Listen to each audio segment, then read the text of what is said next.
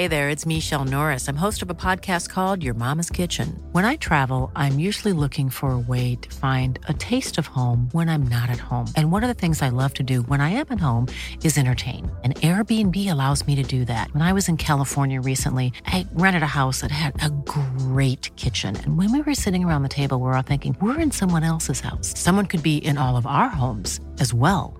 If you have a home, but you're not always at home, you have an Airbnb. Your home might be worth more than you think. Find out how much at airbnb.com/slash host.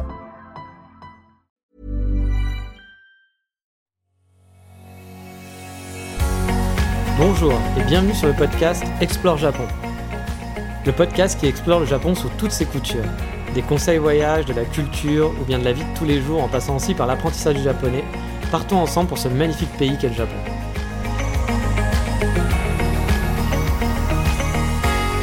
Bonjour à tous, aujourd'hui on va essayer de revenir sur un autre cliché que j'entends souvent, c'est voyager au Japon ça coûte trop cher. Quand je revenais de mes voyages au Japon et que j'en parlais avec des gens, souvent une des premières réactions que j'entendais c'était Waouh la chance, moi je rêve d'aller au Japon mais ça coûte trop cher, je pourrais jamais y aller. Et honnêtement, je pense qu'il y a beaucoup de gens qui ont des idées assez préconçues sur le voyage au Japon et qu'elles sont assez fausses dans l'ensemble, comme le fait qu'il y ait trop de monde ou que ça coûte trop cher. Alors oui, quoi qu'il arrive, pour voyager, il faut un peu d'argent de côté, ça, on va pas se le cacher. Même si on voyage en mode total économie, il faudra quand même sortir un peu d'argent. Mais suivant son budget, on peut s'offrir un voyage au Japon et ça ne vous coûtera pas plus cher au final qu'un voyage ailleurs dans un autre pays. Et prenons déjà la première dépense souvent engendrée lorsqu'on prépare un voyage, c'est le billet d'avion. Pour ma part, je suis toujours allé au Japon en vol direct, c'est-à-dire sans avoir de changement, en classe éco et en passant par la société japonaise ANA, qui au passage est une très bonne compagnie aérienne, moi j'ai jamais eu aucun souci avec eux. En moyenne, je m'en suis toujours sorti pour avoir des billets entre 700 et 900 euros pour un aller-retour en vol direct donc. Mais honnêtement, il y a moyen d'avoir des billets beaucoup moins chers. Si vous avez rien contre le fait de faire une escale, ce prix peut tout de suite baisser entre 400 voire 600 euros, voire même moins parfois, juste en ayant fait une petite escale sans avoir des escales de malade. Parfois, les escales, c'est juste un passage dans une ville européenne, du genre Francfort, Amsterdam ou Helsinki, pour rester sur place une ou deux heures, voire trois heures, sachant que ça fera à peine une heure ou deux après votre décollage euh, de Paris que vous serez parti. Donc c'est pas super fatigant, c'est pas comme si vous aviez une escale à faire qui allait durer genre 6 heures et que c'était après 8 heures de vol et que vous aviez encore 6 heures de vol derrière à faire. Enfin, vous voyez un peu les trucs qui sont un peu chiants, qui sont faisables. Hein. Il y a des gens que ça dérange pas du tout, mais qui sont quand même plus fatigants que bah, sans escale ou une escale basique. On peut vraiment partir au Japon en faisant des escales très simples et pas très fatigantes. Et à ce propos, je me souviens de la réaction d'un ami quand je lui avais parlé des prix du billet, euh, bah, de combien ça me coûtait quand j'allais en Japon en moyenne. Et lui, en fait, pour aller voir sa famille en Algérie, bah, ça lui coûtait beaucoup plus cher pour aller juste en Algérie que moi, ce que ça m'avait coûté pour aller au Japon. Alors que bon, techniquement, l'Algérie, c'est quand même beaucoup plus proche que le Japon. Et du coup, il était super étonné parce que dans sa tête, pour lui, bah voilà, partir au Japon, un billet d'avion, ça allait coûter une blinde. Il n'avait pas cherché, c'était juste voilà un imaginaire. Et que finalement, bah non, on peut s'en tirer pour pas si cher. Je vous dis, en vol direct, entre 700 et 900 euros, c'est possible. Il y a des offres assez régulières. Alors, il y a aussi des prix à 3000 euros. Hein. Moi, j'ai déjà vu des. En étant au Japon, j'ai déjà vu des prix pour retourner en France à 3000 euros. Donc, bah non, pour, juste pour une classe éco, c'est pas possible, clairement.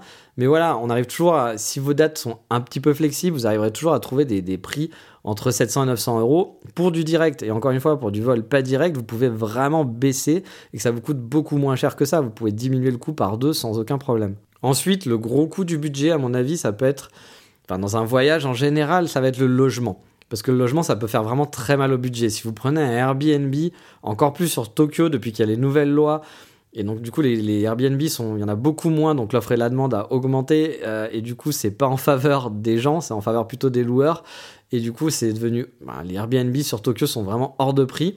À Kyoto, c'est pareil. À Kyoto, il n'y a même pas besoin de loi. À Kyoto, ça a toujours été très cher pour se loger, que ce soit les Airbnb ou les, hôtels en général. L'offre n'est pas exceptionnelle. Ça commence à augmenter parce qu'ils créent beaucoup d'hôtels à Kyoto. Ça pose même certains problèmes. Donc ça commence à augmenter. Mais souvent, quand on va loger quelque part et qu'on va aller à Kyoto, on va aller à Osaka parce que l'offre, eh ben, elle n'est pas très grande à Kyoto au final par rapport au nombre de touristes qui veulent venir sur place. Et les hôtels, souvent, c'est aussi très très cher, c'est pas donné. Mais on peut trouver des bons plans si on a un budget plus serré. Il y a tout d'abord, comme partout dans le monde, les auberges de jeunesse. Alors ok, faut accepter de dormir dans des dortoirs à plusieurs par chambre. C'est pas forcément toujours super agréable, surtout quand on aime avoir un peu d'intimité. Mais au final, ça permet de voyager avec un budget assez limité. Par exemple, pour mon premier voyage, j'avais voulu aller dans une auberge de jeunesse pour la première semaine. Alors non pas que c'était par rapport à mon budget, mais je m'étais dit c'était plus sympa pour rencontrer des gens. Je partais tout seul. C'est la première fois que je partais tout seul dans un grand voyage qui allait durer bah, pendant un mois. Du coup, je m'étais dit l'auberge jeunesse, ça peut être cool. Bon, finalement, ça s'est pas avéré hyper cool parce que personne ne discutait, les gens étaient là juste pour dormir et euh, bah, on pouvait pas sociabiliser, voilà, ce qui était un petit peu dommage. Mais j'ai payé dans Tokyo, donc c'était en banlieue de Tokyo, mais assez proche. Je devais être à une heure à pied de Ueno et en transport, c'était beaucoup plus près. Euh, ça m'a coûté 25 euros la nuit. Donc c'était pas si cher. Et là j'étais dans une chambre. J'avais ma chambre. Bon, alors elle était toute petite, elle était pas jolie, mais pour 25 euros j'avais quand même ma chambre en auberge de jeunesse. Donc on peut trouver des auberges de jeunesse à 15 euros, à 20 euros dans des dortoirs sans trop de problèmes.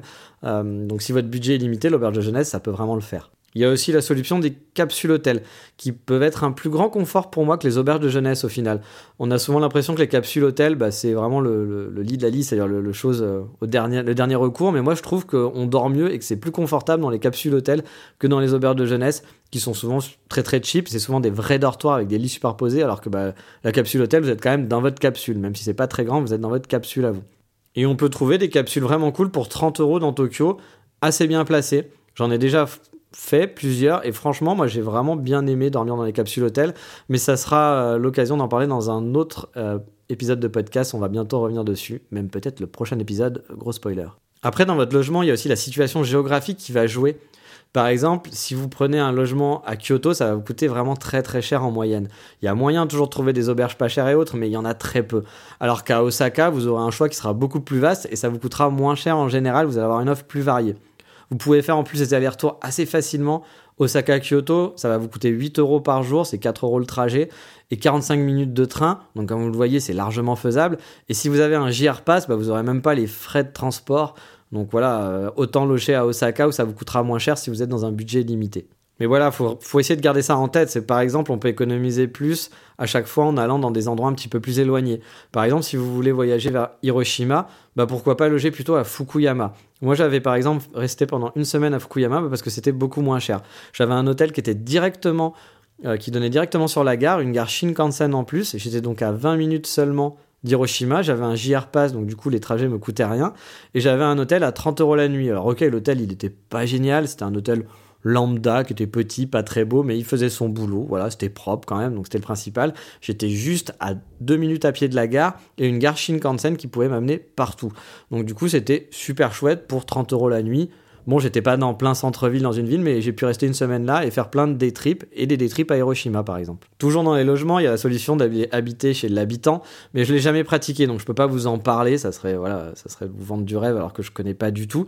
Mais de toute façon, je pense que si vous avez l'habitude de loger chez l'habitant, c'est que vous avez, vous savez par défaut qu'on peut voyager pour pas cher et qu'on peut se débrouiller et qu'on a voilà, c'est pour les gens qui ont un qui n'ont pas besoin de leur intimité, qui ont besoin juste d'un confort très limité. Vous savez que dormir chez l'habitant, c'est jouable et vous pouvez voyager partout pour pas cher. Donc, je vais pas vous apprendre grand chose. Mais franchement, tout dépendra ensuite du confort que vous souhaitez car chacun a sa vision du voyage. Franchement, je ne vais pas faire de critique pour l'un ou pour l'autre. Il n'y a pas de bonne ou de mauvaise façon de voyager. C'est vraiment un choix personnel. Moi, honnêtement, je suis souvent amusé de voir des débats sur des forums sur le prix d'un voyage avec des gens qui vont dire Oh là là, mais c'est trop cher. Tu peux voyager pour beaucoup moins cher. Tu es en train de te faire arnaquer. Tu dis n'importe quoi. Bah non, c'est pas une arnaque. C'est juste un choix de confort. On n'a pas tous les mêmes envies, les mêmes attentes. On n'a pas envie, par exemple, de prendre un bus de nuit. On n'a pas envie de dormir dans un dortoir on a des attentes et des, envies, et puis on a des budgets différents, tout simplement. Et l'inverse aussi, hein. il y a des gens qui vont vous dire Ah, mais on peut pas voyager à moins de temps, c'est n'importe quoi, c'est impossible, la vie au Japon ça coûte trop cher, etc. Bah non, encore une fois, ça va dépendre de comment vous envisagez un voyage, de comment. Peut-être pour vous, c'est pas un problème de vivre dans un dortoir, c'est pas un problème de vivre dans un, dans un tout petit appartement, c'est pas un problème d'habiter à une heure et de devoir faire du transport. Voilà, ça, ça va dépendre de vous. Donc, c'est possible, c'est totalement possible, mais il n'y a pas de jugement. C'est pas parce qu'on préfère voyager, qu'on on préfère mettre de l'argent dans son voyage et qu'on a, a une attente d'un certain confort que c'est mal, et l'inverse aussi, tout simplement. Ensuite, il y a un autre gros coup de dépense, ça va être la vie sur place. Mais là, honnêtement, bah, on peut manger et sortir pour pas trop cher. À Tokyo, on peut manger au restaurant et bien manger pour 10 euros sans problème. À Paris, jamais vous allez trouver un restaurant où vous allez pouvoir vous asseoir et manger pour 10 euros et bien manger. Euh, à part peut-être un kebab, mais bon, est-ce qu'on peut vraiment dire qu'un kebab, euh, souvent c'est plus à emporter qu'un vrai restaurant? Voilà, là vous allez pouvoir manger dans un vrai restaurant et pour pas cher. Alors il y a toute fourchette de prix, mais c'est vraiment possible de trouver des restaurants pas chers et de bien manger sur place. Euh, le coût de la vie est pas si énorme que ça. Là encore une fois, hein, je reviens par rapport à ce que je disais tout à l'heure, mais j'ai souvenir par exemple que quand je faisais mon budget prévisionnel de ma vie au Japon, je suis allé voir dans les forums des gens qui en discutaient, et j'avais vu des gens qui disaient qu'un budget alimentaire c'était minimum 400 euros au Japon pour manger tous les jours. Alors pas en voyage, hein, en vivant sur place. Que genre on ne pouvait pas manger à moins de 400 euros, que c'était euh, des délires de dire manger 100 euros, qu'est-ce que tu vas manger? Tu vas manger que des ramen instantanés. Bah honnêtement, moi sur place, je mangeais pour 150 euros par mois avec mes produits d'entretien et produits pour me laver qui étaient compris et je mangeais pas des ramen instantanés, je mangeais, alors oui, je mangeais pas des super légumes, etc. et autres, je faisais attention à mes dépenses, mais je mangeais bien, je mangeais correctement, enfin correctement pour moi, parce que j'ai quand même l'alimentation d'un garçon de 12 ans, il faut le préciser, mais voilà, ça va dépendre de vos attentes, c'est toujours pareil, mais on peut bien manger pour 150 euros par mois euh, en habitant sur place, comme effectivement on peut aussi en avoir pour 400 euros si on est, euh, on veut certains légumes bio, certains machins, etc. Et tout. Oui, bah forcément ça va coûter plus cher, mais c'est pas impossible d'avoir un budget raisonnable euh, et qui ne soit pas trop trop cher. Pour vous donner un ordre d'idée, mon resto préféré à Kyoto, j'en avais pour 13 euros, 15 euros environ, avec une bière et une quinzaine de brochettes au fromage ou de légumes. Et je me régalais vraiment à chaque fois là-bas. À la fin, j'en pouvais plus, j'avais trop mangé, pourtant je suis un bon mangeur. C'était vraiment très bon. Il y avait une bière incluse pour 13 euros. En mangeant sur place, bah, c'est pas très cher, hein. honnêtement, ça, va. Pour un restaurant, c'est pas si cher que ça, quoi. Et puis quand on est en voyage, on va vouloir faire des sorties culturelles. Là aussi, lors de la préparation de mon voyage, en lisant un peu sur internet, j'avais l'impression que tout était payant. Que chaque sortie était payante, qu'un japonais ne pouvait rien faire gratuitement qu'au Japon, que même se balader dans un parc, c'était payant. Alors oui, effectivement, il y a des temples qui sont payants, il y en a beaucoup. Il y a aussi des parcs parfois qui sont payants. Et si on enchaîne 5 temples dans une journée ou sur deux jours, bah, ça peut commencer effectivement à peser dans son budget parce que bah, à force de sortir 4 euros par-ci, 4 euros par-là, bah, si c'est tous les jours, ça commence, à, bien grimper. Mais il y a plein de parcs et il y a plein de temples qui sont totalement gratuits. Et si vous n'avez pas le budget pour, bah, vous pouvez très bien profiter des charmes du Japon sans dépenser un seul centime. Vous n'aurez peut-être pas vu les temples les plus connus, les plus voilà, les plus waouh, euh, les plus gigantesques, les plus jolis, mais vous aurez vu des temples avec quand même beaucoup de charme et qui vous dépayseront de toute façon si c'est votre premier voyage en Asie. Donc oui, on peut voyager et ne pas dépenser énormément d'argent en sortie, ne pas faire de musée et juste se promener dans les rues. Se promener dans les rues, c'est déjà très agréable, il y a plein de choses à découvrir, il y a plein de choses qui sont belles à voir sans dépenser de l'argent, sans aller dans des musées, sans aller payer dans des temples, tout simplement. Je vous dis pas qu'il faut pas dépenser, hein, qu'il faut pas donner de l'argent, qu'il faut pas que donner de l'argent dans des temples c'est mal. Non, c'est très bien de donner de l'argent dans des parcs, dans des temples pour qu'ils puissent les restaurer. Mais là, on part vraiment d'un principe de se dire j'ai un budget qui est très très limité, je peux pas partir au Japon. Bah non, vous pouvez partir et vous pouvez visiter. Alors bien entendu, hein, quand je dis vous pouvez, ça reste quand même de l'argent. Il faudra quand même sortir un peu d'argent, il faudra économiser. Tout le monde ne peut pas se le permettre comme ça en un claquement de doigts.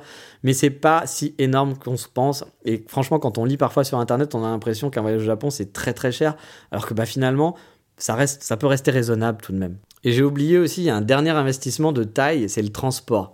Parce que le métro et le train sur place, bah, ça peut vite revenir cher.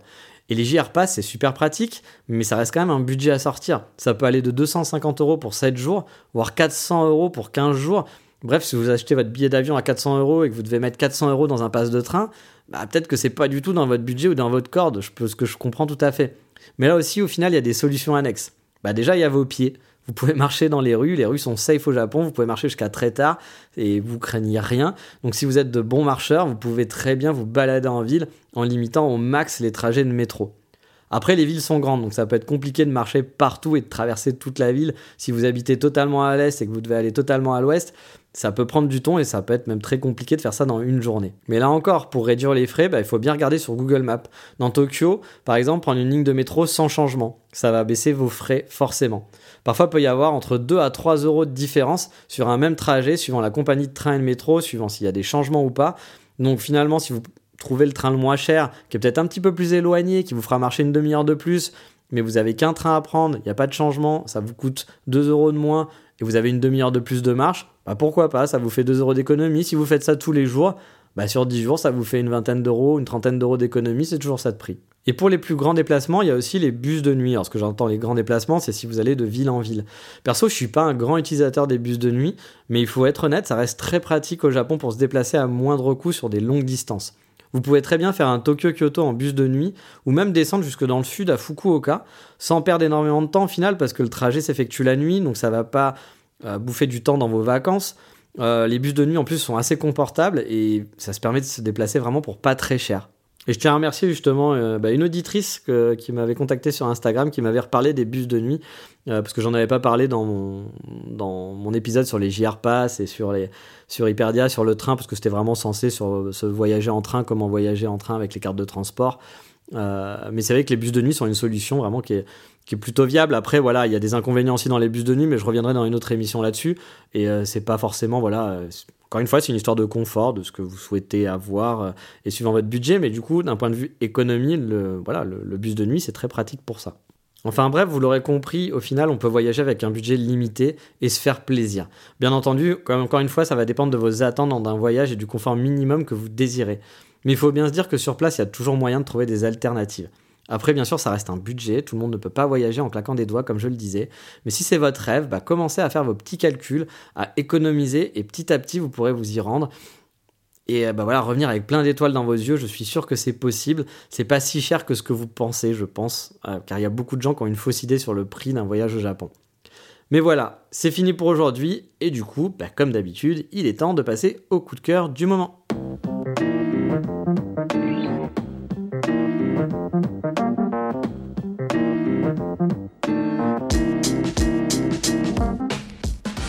Fois n'est pas coutume, le coup de cœur du moment rentre dans le thème. Ça va être la compagnie ANA, celle que je prends habituellement pour aller au Japon. En fait, il y a deux grosses compagnies japonaises qui sont ANA et Japan Airlines, mais personnellement, j'ai toujours voyagé avec ANA. Surtout qu'ils font des promos finalement qui sont assez régulières. Comme je vous le disais, il m'est déjà arrivé de faire des vols directs à 700 euros, ce qui est pas très cher au final pour un vol direct, je trouve, pour aller directement au Japon. Pour savoir les promos, bah, il suffit de vous abonner au compte Facebook d'ANA ou sur la plupart des sites qui sont fans du Japon et qui font des news sur le Japon, dès qu'il y a des promos, de toute façon, ils en parlent. Donc euh, vous serez les premiers indiqués, mais bon, sinon le, plus simple, hein, c'est d'aller, euh, vous suivez leur compte Facebook, leur compte Twitter, leur compte Instagram d'Anna, pas très compliqué à trouver, et vous aurez euh, bah, des infos des, dès qu'ils font des promos, mais c'est quand même assez régulier. En plus, ce personnel est toujours très sympathique, il y a un large choix de vidéos à regarder. Les repas sont aussi plutôt pas mal, même si perso, je suis pas un spécialiste des repas en avion, parce que je suis pas fan, je préfère souvent ne pas manger et me faire plutôt un bon repas en arrivant. Alors je sais que quand je dis que je ne mange pas et que je ne profite pas du repas dans l'avion, les gens me regardent toujours bizarrement. Sur quand on est dans l'avion, c'est même toujours gênant parce que quand on dit non non je prends rien, les gens vous regardent en disant mais comment ça se fait, il prend rien, c'est gratuit. Bah oui c'est gratuit, mais bon je m'en fous parce que je suis assez difficile et pour moi la bouffe ça doit être un plaisir. Et du coup, là, même si la bouffe dans l'avion est pas mauvaise, c'est pas un plaisir que de manger, voilà, euh, comme ça dans l'avion sur le pouce, de la nourriture qui sont pas forcément ce que j'aime. Comme je l'ai dit, en plus, je suis un, garçon de 12 ans niveau nourriture, donc euh, je peux être assez difficile. Et je préfère vraiment me faire plaisir voilà, quand je suis en dehors de l'avion. Mais pour autant, les gens qui mangent sur Anna, et quand j'ai vu les plats arriver, ont l'air quand même de bonne facture et assez bons. En tout cas, moi, avec Anna, j'ai jamais eu aucun souci, jamais de retard Jamais de problème quelconque, rien du tout. Et là, pour mon prochain départ en novembre, bah, j'avais vraiment hâte qu'Anas sorte des prix un peu corrects, car pour l'instant, tous les prix étaient. Enfin, quand je regardais, ils étaient tous au-dessus de 900 euros, alors qu'à Air France, ils étaient plus sur 840. Mais j'avais vraiment envie de voyager avec Anna parce qu'avec Air France, je suis pas fan euh, à cause des grèves principalement qui peuvent vraiment parfois ruiner vos vacances. J'ai déjà des, amis qui ont eu de gros problèmes comme ça, qui devaient partir et bah voilà, il y a des grèves assez régulières mine de rien chez Air France. C'est pas toujours, mais ça arrive. Et du coup, bah voilà, si ça ruine vos vacances et que ça vous pose problème dès les premiers jours alors que vous êtes censé être tranquille, bon, bah vous avez, ah, voilà, vous avez d'autres problématiques à faire que de devoir gérer un avion qui finalement ne part pas. Et avec Anna, moi, j'ai jamais eu de soucis, donc bah du coup, pour l'instant, je continue, je touche du bois, mais euh, voilà, ça s'est toujours super bien placé. Et là, pour vous dire, mon prochain voyage, mon billet, il m'a coûté dans les 800 euros, donc c'est un peu plus cher que ce que j'ai pu avoir avant, mais là, je j'avais pas trop le choix sur les dates, donc du coup, euh, voilà, j'ai fait avec. Et je voulais pas prendre de vol pas direct, j'aime bien les vols directs, je peux me permettre de ne pas prendre un vol qui n'est pas direct, mais si j'étais passé par un vol avec escale, j'aurais pu vraiment, j'avais vu des prix à 450 euros sans aucun souci. Donc euh, vous voyez, encore une fois, on peut partir pour pas trop cher. Mais voilà, l'épisode du jour est terminé, et comme je vous le disais tout à l'heure, dans le prochain épisode, on parlera des capsules hôtels. Est-ce que c'est chouette ou non de loger dans une capsule hôtel? Mais ça, ça sera pour le prochain épisode. Je vous dis à bientôt, ciao, bye bye, mata.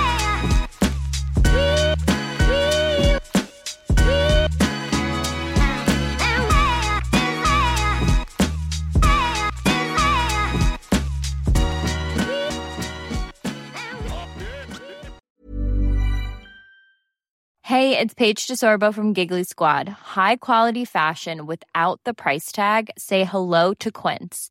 I'm snagging high-end essentials like cozy cashmere sweaters, sleek leather jackets, fine jewelry, and so much more. With Quince being 50 to 80% less than similar brands. And they partner with factories that prioritize safe, ethical, and responsible manufacturing. I love that. Luxury quality within reach. Go to quince.com slash style to get free shipping and 365 day returns on your next order.